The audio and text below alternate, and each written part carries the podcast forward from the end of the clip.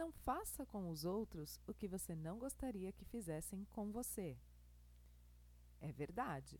Não devemos fazer com os outros aquilo que não gostaríamos que fizessem conosco. Mas, principalmente, não devemos fazer com os outros aquilo que eles não gostariam que fizessem com eles. Já ouvi crianças dizendo em momentos de intervenção: Mas se fosse comigo, eu não ia me importar. E pode ser que não se importasse mesmo, porque as pessoas são diferentes. O que devemos ensinar aos nossos filhos é: brincadeira só se for divertido para todos os envolvidos. Essa é uma regra simples e precisamos exercitá-la com nossas crianças desde cedo.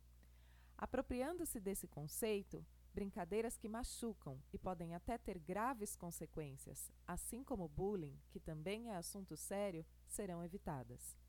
Educação com amor e razão. Eu sou Denise Rohrer, orientadora da SOSPaisApp.com.br. Siga-nos em nossas redes sociais.